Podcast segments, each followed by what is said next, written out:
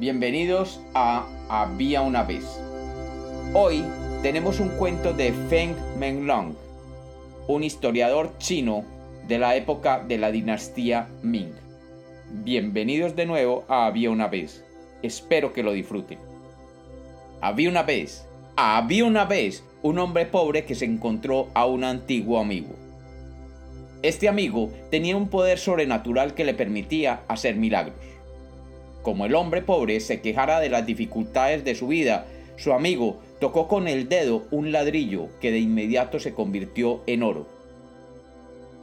Se lo ofreció al pobre, pero éste se lamentó de que eso era muy poco. El amigo tocó un león de piedra que se convirtió en un león de oro macizo y lo agregó al ladrillo de oro.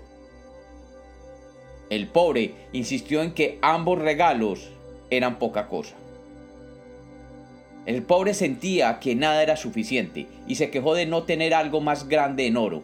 Y el amigo tocó la casa donde vivía el pobre y todo allí se volvió oro. Sin embargo, el pobre dijo, nada de esto es suficiente aún. Yo necesito más. Dame tu dedo. Entonces, el hombre milagroso simplemente tocó al pobre y siguió su camino. Y como los cuentos nacieron para ser contados, este es otro cuento de Había una vez.